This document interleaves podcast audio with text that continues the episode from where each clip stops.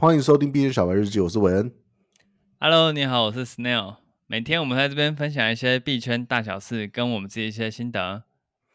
Snail，那今天分享些什么？呃，我们就接续昨天的输赢。我们、嗯、对，因为这礼拜真的做蛮多交易，而且群友的情绪也都比较高昂一点。嗯，对，说说看，还有什么交易啊？这个礼拜？对，因为我。其实我们情绪开始高昂之前，那个美联储调息都还没尘埃落定，我们群主就自己在很开心的在撸那个资金费率。嗯，对，那呃，美联储调息这个这个这个叫什么？这个事件啊，我是已经参与过三次了。OK，那就去撸它那个那个那个涨幅。调调的那个瞬间的涨幅是不是？对，那这一次调的是二十五到五十，它的那个百分点调的是二十五到五十。对，那我们原本预计的市场预计是二十五，然后二十五的话就是就算是好消息。嗯哼，对，因为它它确实需要加一点加一点利息。那五十的话就就不太好了，它可能，它可能会让比特币再回去三万三那附近。对啊，对，就是再探一次底，然后再决定是要上去还是下去。嗯，所以呃，这一次的这个加息数据，其实对于呃我们做合约交易，其实。是有点不太确定是多还是空的，嗯，对，那呃，我复盘一下当初的情况，当初的情况是，因为前两次我做的调息的交易，嗯哼，都有一个最大问题是消息来的太慢，嗯，因为我没有办法在一瞬间知道这个加息是有加还是没加，那加了又是加了多少，嗯。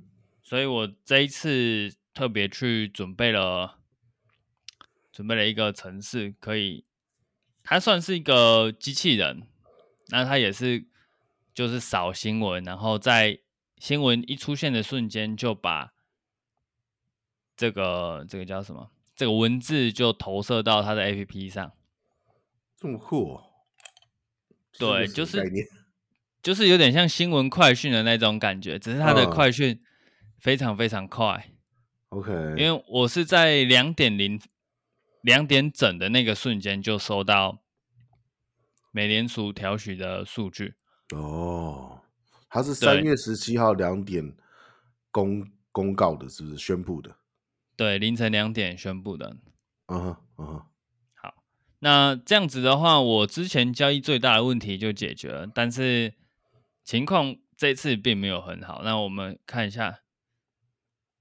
他当初给的数据是五十，就是加息五十。那根据我事前做的功课，应该是要做空，嗯，所以呢，我就做了空，价钱也也照着我想的开始下跌，嗯，对，那时候就切一分钟线开始看，然后它就暴跌，嗯，暴跌之后，我就发现这个讯息。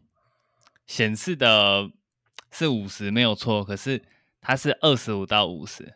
对啊，所以就比原本预想的状况好嘛，对不对？没有没有调那么多啊。对，然后我就看着 K 线，K 线在暴跌，然后我又看了一下我的手机，二十五到五十，这样是好还是不好？然后我又看了一下 K 线，又看了一下手机，后来决定我要把它关掉。啊，你当下一定很犹豫。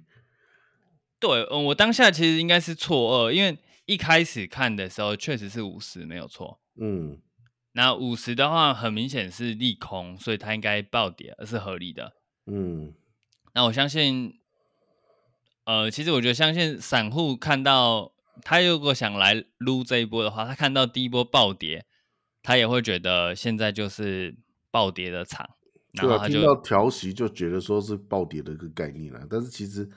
调的没有预期中那么高，那这个时候就应该会涨了吧？因为就跟他们说，这个股市其实已经把原本的原本的预期反映在内了，所以现在已经反映了调五十了。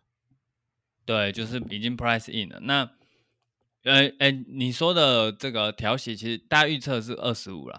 OK，对对对，所以二十五的话，它才是你你说的那种状况，就是已经 price in 了，所以它应该会可以开始往上冲了。嗯嗯，对，那那时候情况就是，我是根据五十去开单的。对，然后它 K 线确实也长得像五十。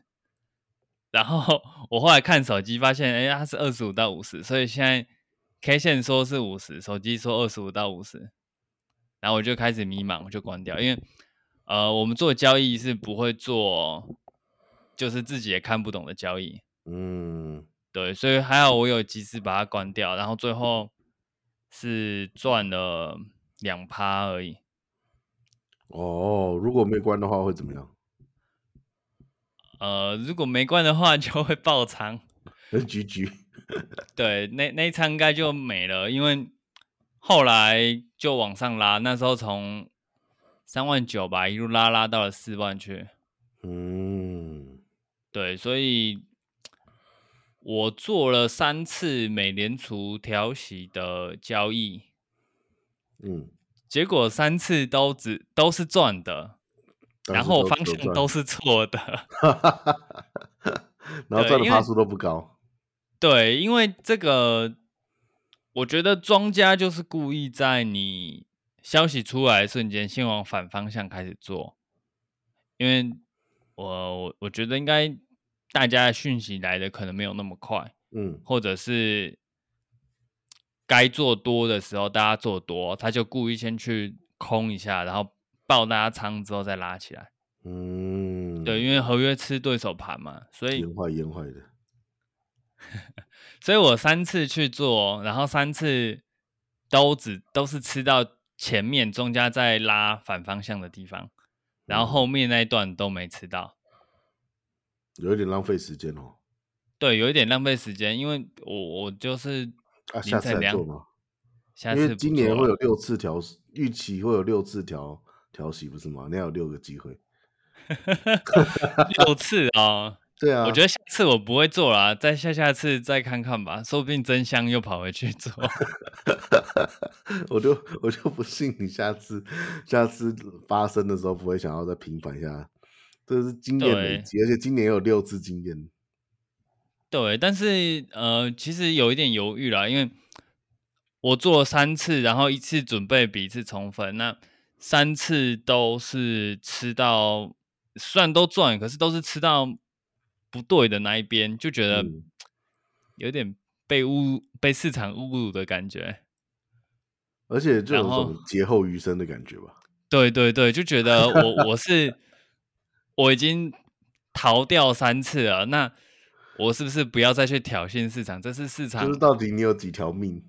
对，市场手下留情，法外开恩。那放我走，我一直再回去，好像蛮不识相的，就是好像没有没有被没有被那个大坑一次，就好像没有没有没有没有体验到这种感觉，没有亏过就不会怕那种感觉，所以所以我我其实是蛮抗拒再去参加这个撸。美联储这个、啊嗯、美联储惹不起啊，没有没有没有想象中那么直直觉啊，对，因为。